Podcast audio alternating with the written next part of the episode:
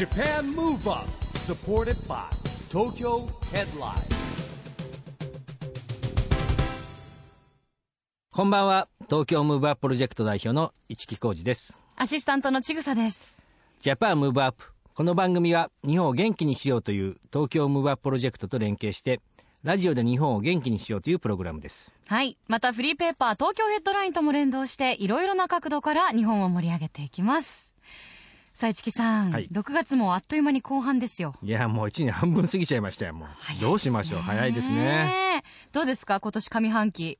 振り返ってみて。そうですね。あのー公開放送っていうか、えー外に出ていく場面が多くなりましたよね。あ番組的にはね、番組白的にはね。磁ホールですとか、原宿の野原、はい。いろんなところで登録やりましたうん。ね。やっぱりね2年目ですからね、はい。い、ろんなところに元気をね、うん。持っていかなきゃいけないなと。よりアクティブにということですよね。はい、いいんじゃないでしょうか。そして世の中的には映画「アナと雪の女王」大ヒット、見てないですけど。見てないですけど。歌は歌いますけど。歌はう歌えるの？歌えます僕は聞いて聞いてるだけだから。まあ僕はねそれよりも「笑っていいとも」の終了ですかね。ああねまあ、高校生の頃からだったよ私なんてもうほぼもう物心ついた時にはやってましたかあーやってまらしたからね。かなり悲しいねえタモリさん全然テレビで見なくなっちゃった まあお昼のねうん時間帯はやっぱり見られなくなって残念ですけどね、まあそして現在開催中の 2014FIFA ワールドカップ、はい。この熱狂などもありますよね。そうですね。いろんなことが起こっております。2014年、はい。さあこの方は今年の上半期どんなことがあったんでしょうか？まあ間違いなくメディアで見ない日はないんじゃないかというほど本当ですね。もごうい活躍で。ろんなとこに活躍で出てますよね。はい。今夜のゲストは俳優の佐々木蔵之介さんです。ね佐々木蔵之介さんはですねドラマの班長からね今いろんなの出てると言いました。映画のアフタースクールからですね学から少年エッジからはい。数多くのね、えー作品に出て実力派ですよね。ですよね。もうあの普段から結構親しくされてるんですよねいや普段から親くしくっていうかねあのー昔お互いサラリーマンだったんですよ。で同じ会社に所属していて、えー東京と大阪は分かれてたんですけど同じ部署にいた先輩後輩というですねじゃあちょっとはい。それ以降のことはごはい。本人交えてお伺いしていきましょう、さあこの後は佐々木蔵之介さんのご登場です。 Japan Move Up。Supported by Tokyo Headline。この番組は東京ヘッドラインの提供でお送りします。JAPAN MOVE UP それでは今夜のゲスト俳優の佐々木蔵之介さんです。ようこそいらっしゃいました。どうもこんばんは佐々木です。よろしくお願いします。お願いします。ちょっと市木さんいいですか？まず、はい。はいいくらあの後輩だからといって、うんお茶持ってきてって佐々木さんに頼まないでください。いやいや違うよ。たま頼んだらたまたま蔵之介さんが持ってきてくれたまさかの光景ですよゲストの方に。先輩ですから。すいません。夜の大会系ですから。いやでもねこうやってお伺いしてるとだいぶ古くからのお付き合いなんだなっていうのが見て取れますけれども。いやあのねさっきもね歴史は古いんですけど、ええ。実はだから例えばね働いてた時代っていうのは多分すれ違いで会ったことあるかないかぐらいの話なんですよきっと。で、あのー会社案内ってあるじゃないですか会社の。はい。ね、で、まあ、当時お互いに同じセクションで東京と大阪なんですけどちょっと変わった社員だったんですよお互いに。だからあのし何人か紹介されるんですよ見開き2ページで。でお互い出てたというね。あ僕はなんか東京でほらあの六本木のキングみたいな ディスクのキングみたいで出てて。多分彼はあれだよねその頃から劇団やってたから。そうですね。ん。やつでっていう話で。ええ。で当然ながらいつか佐々木蔵之介ってですね立派な役者になっていて僕はその周りから聞いてたんですよ。大根にいて同じセクションって会ったことないのって。えー、と会ったことあるかなぐらいの話になり、また共通のな仲間がね、あのーいっぱいいるんですけどそうするといろんなこと名前聞くんですよ。大根ですよ。市木さん知ってるでしょ。年もほらそんな変わらないから、やったことないなっていうノリからですねまた僕は悪悪乗りしてお酒とか飲むんであいつ挨拶ないよまだ俺に。みたいな 話になって共通の友達にですね。そ したらまだその会社に残ってる同期が気を使って「市木先輩すぐセッティングします」って言って お寿司屋に行ったというですね。こんなこんな歴史でございます。なるほど、僕外交行ってる時にあの同じ部署っていうのは珍しかったですよね。特別。でで東京の上司が東京の一木ちゃんがな、一木ちゃんがな、一木ちゃんがなっていうのはずーっと聞いてたの ずーっと聞いてたんであ、で、その後で一木さん、あの一木ちゃんが一木さんかってなったんですよ、僕は。大阪の人ってなんで一木ちゃん付けだよね。なんかねなんかちゃん付けでしたよ。一木って、あのね、微妙なの。当然ながら上司って年上なんだけど、はいあんまり知らないから俺のこと呼び捨てにしないわけなんか。うん俺結構ね、生意気な社員で、うん結構逆らってとんがってたから、そうかもしれない。なんかご機嫌じゃないかな、一木ちゃんとかでしょって。そんな時代でした。そうでした。はい。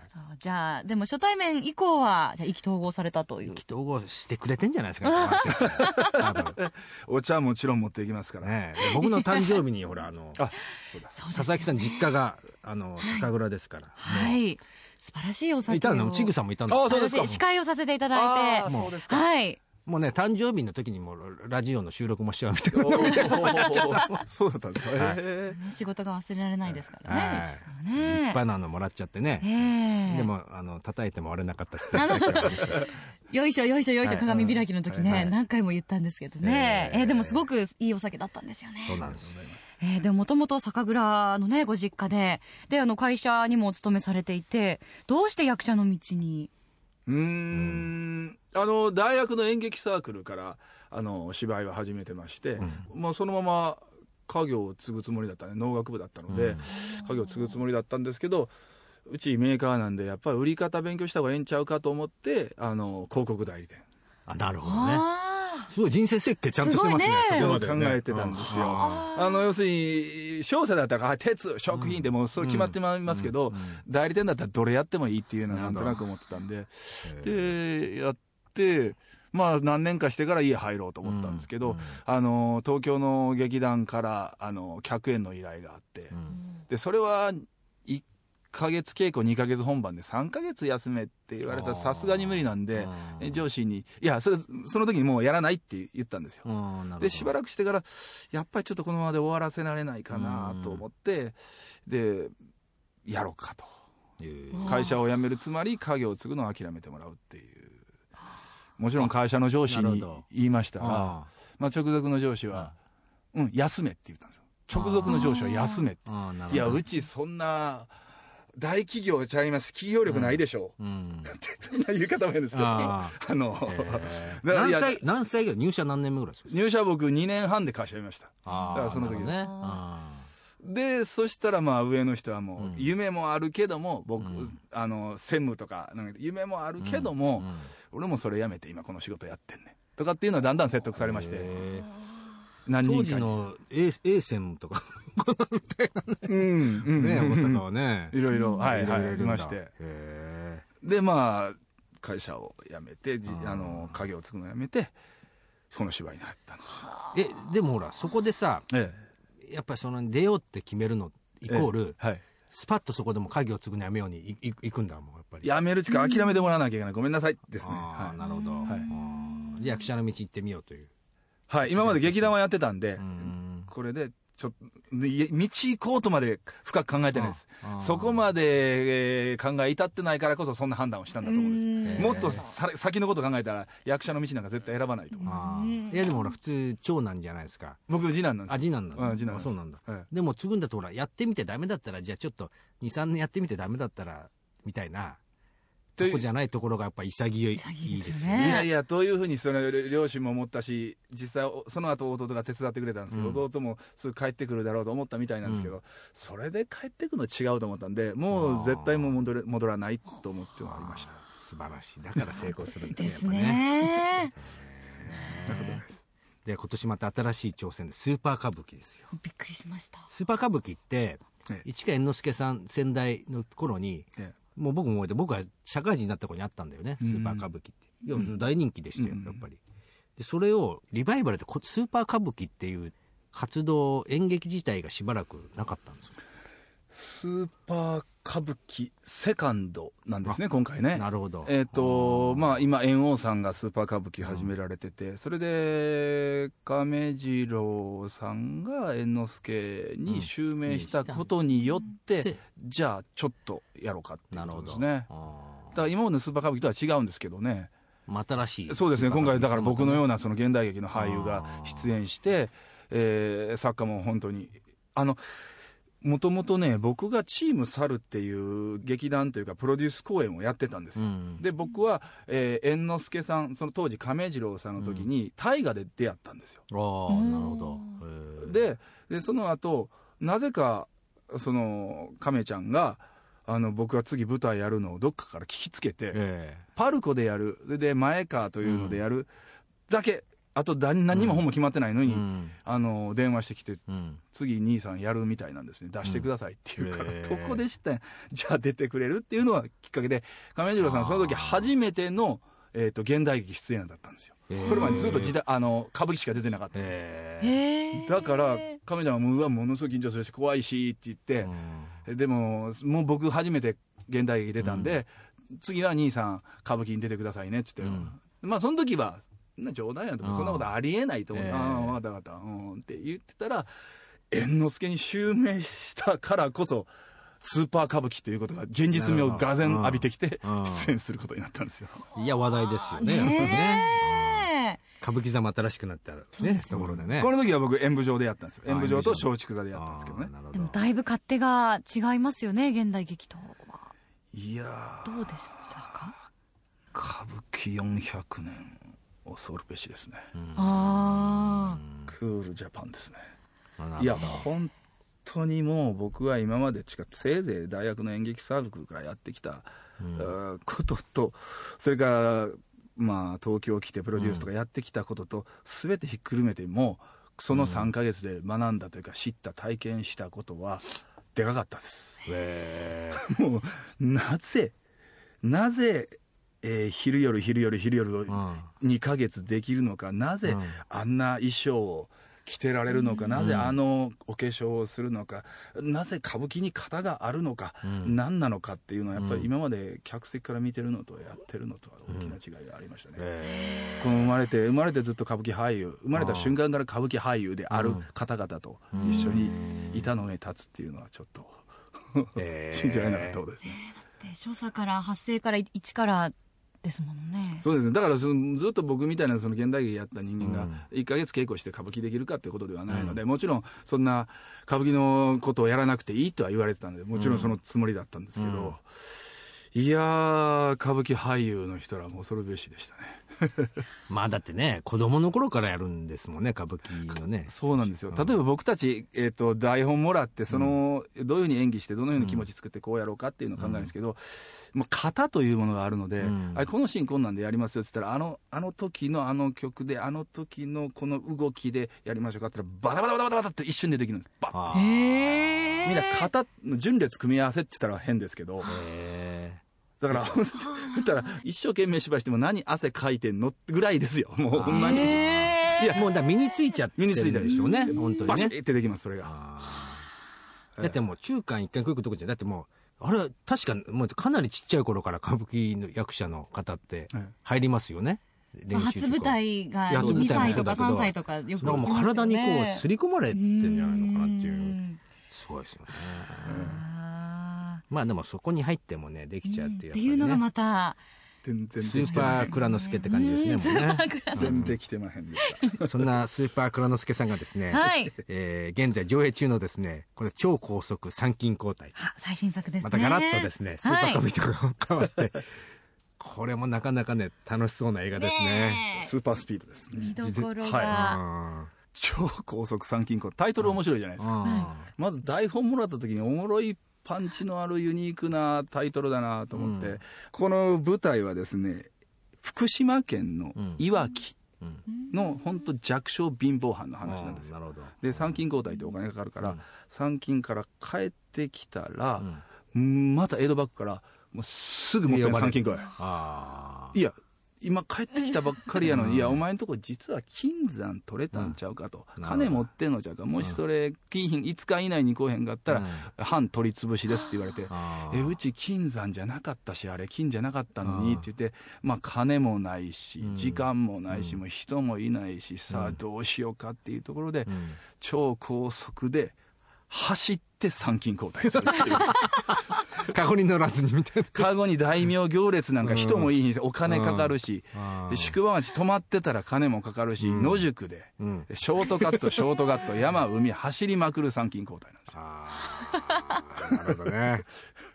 お話もう聞いてるだけで笑っちゃいますもんねこれはもう本編見たらすごいインパクトでしょうねこれね、あのね、木戸賞っていうのがありまして、ん。のぼうの城も木戸賞だったんですよ。映画の賞を、えー映画にできる作品を新人、新人を発掘する賞なんですよ。うんうん。で、これは参勤交代は、初めて審査員、オール満点で賞を取ったやつなんですよ。えおー、ー。すごい。すごい。本当に面白かったの台本で。これは面白くならないわけがないと、えだからそのその無理難題が来るんですけどいかにどう繰り出すか。僕は本当にうん。その脚本家はその賞を取ったんですけど、ーちゃんと福島のことを調べてあの原発のあった次の年ですね調べて、いや福島にこんな小藩があった。その小藩は事実なんですけど、これで話を作ろうって言って。えで僕のお殿様はほあの川屋にも入らへんちょっと,、えー、と兵所恐怖症。えー。カゴにも乗れない殿はでもこんないわき弁のみんながえーこうやってみんなで7人で7人の侍ですけど。で江戸幕府に立ち向かうというなんかすごい痛快な。なるほどね。めちゃめちゃ面白いえーポップで愉快でかっこいい時代になりました。いやー楽しそうですね。でも、そういうコメディタッチのやつと真面目なシシリアスな役とね、あの、多分重なる時ってあるじゃないですか。はい。映画とかドラマ、いろんな。はいはい同時進行でねそうそういう時ってどう切り替えるんですか？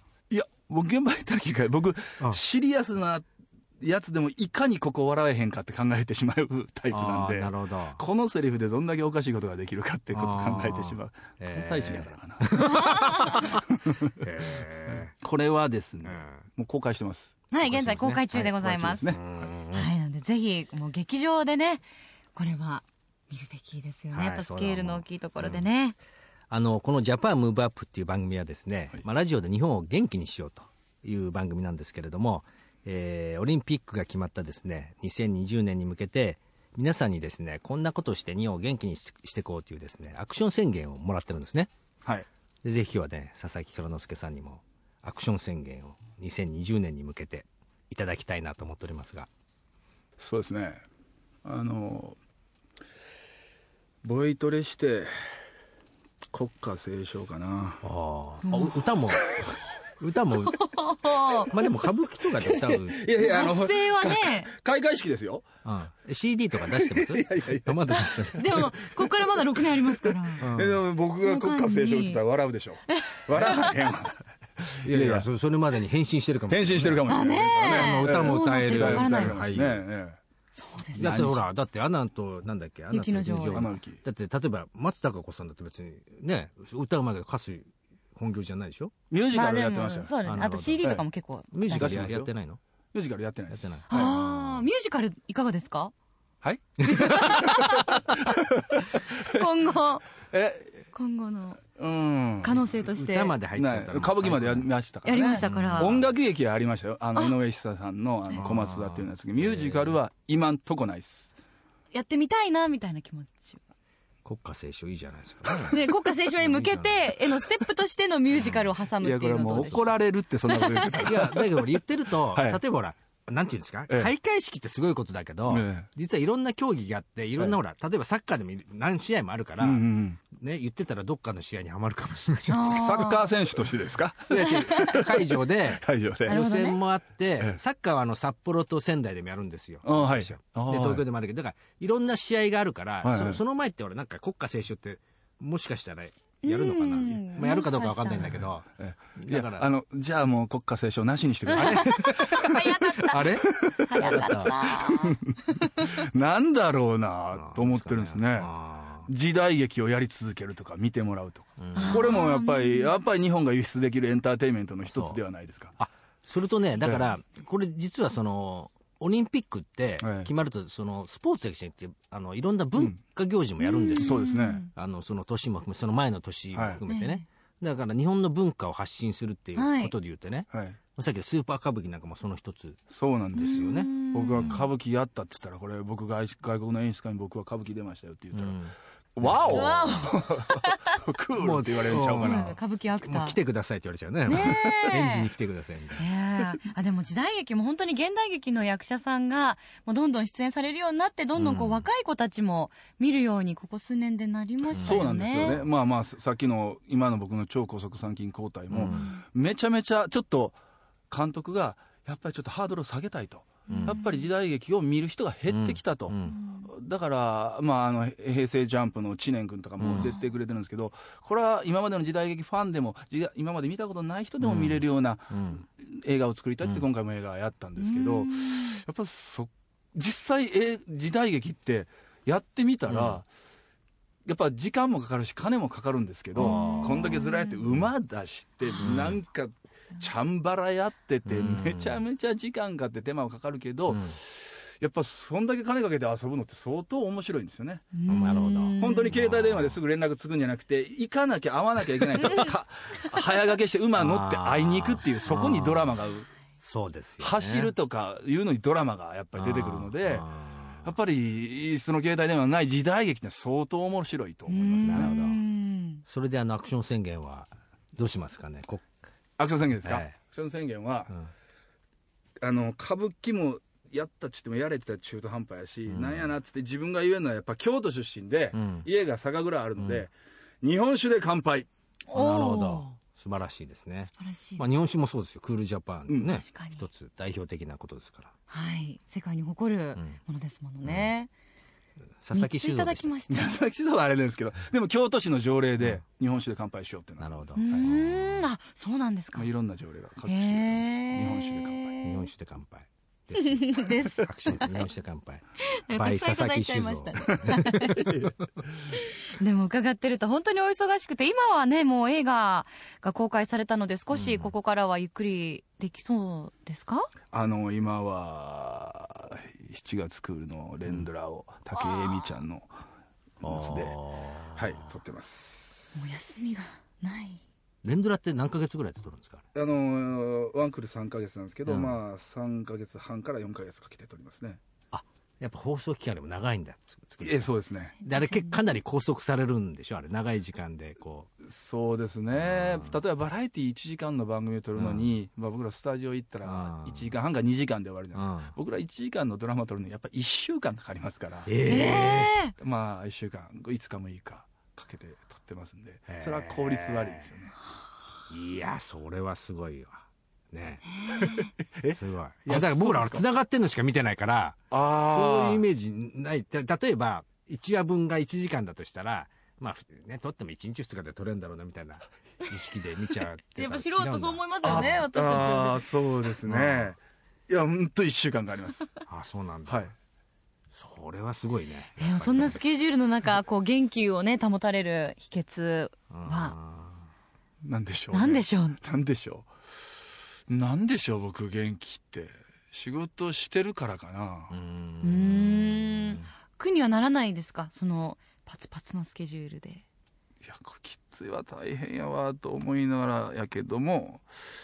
でも役を与えてもらってるのでいやそれはちゃんと全うしたいというか果たしたいとは思うんです、で、えーうん、だからこれ終わったら何かあるってそっちに向けてもやりますけど、なるほどね、えー。毎日必ずされてることってありますか？えー晩酌。おーさすが 酒蔵の息子さん。どうであれけじめをつけなきゃいけない、えあ。ー3時4時ぐらいまで撮影があって翌日6時7時でも一応プシュッとはやってえー、睡眠時間じゃ2 時間とか。いやありますけどけじめとしてそこで一杯飲んどかんとなんか縛らんと。なるほど。あ。ー。すごい。すごいすごいね。でも石木さんもそんなことあるじゃないですか。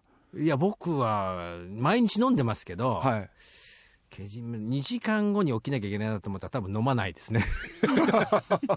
結果的に、えね、飲んでたら2時間しか寝れなかったとこあるありますね。それはしょっちゅうあるんですよ。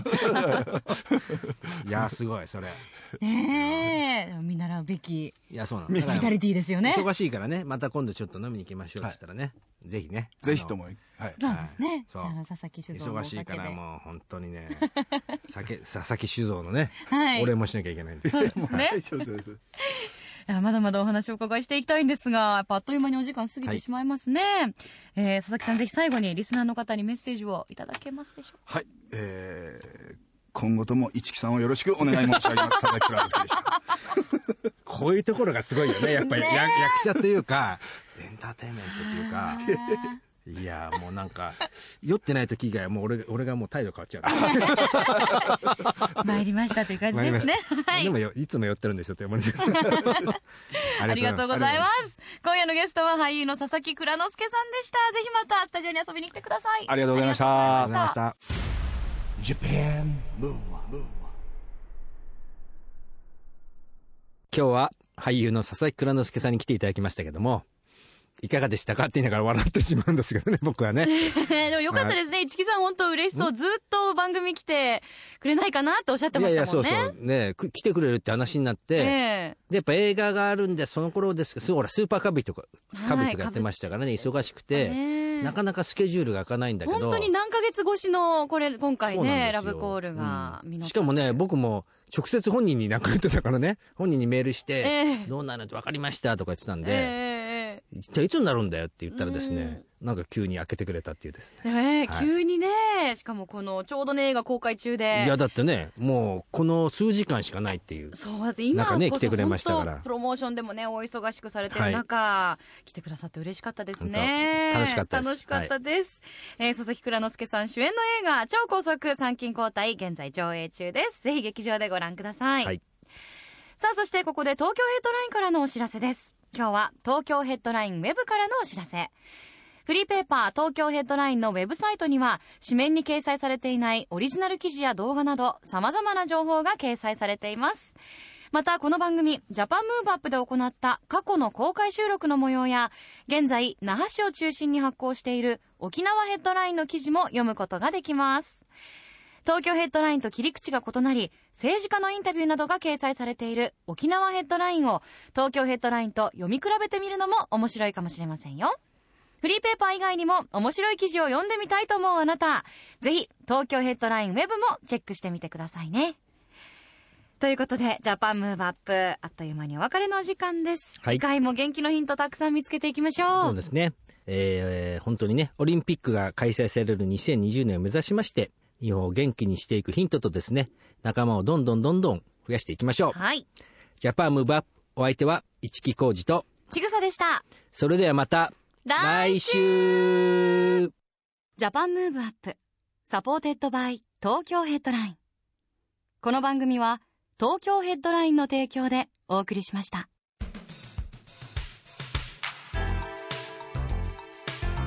Japan Move Up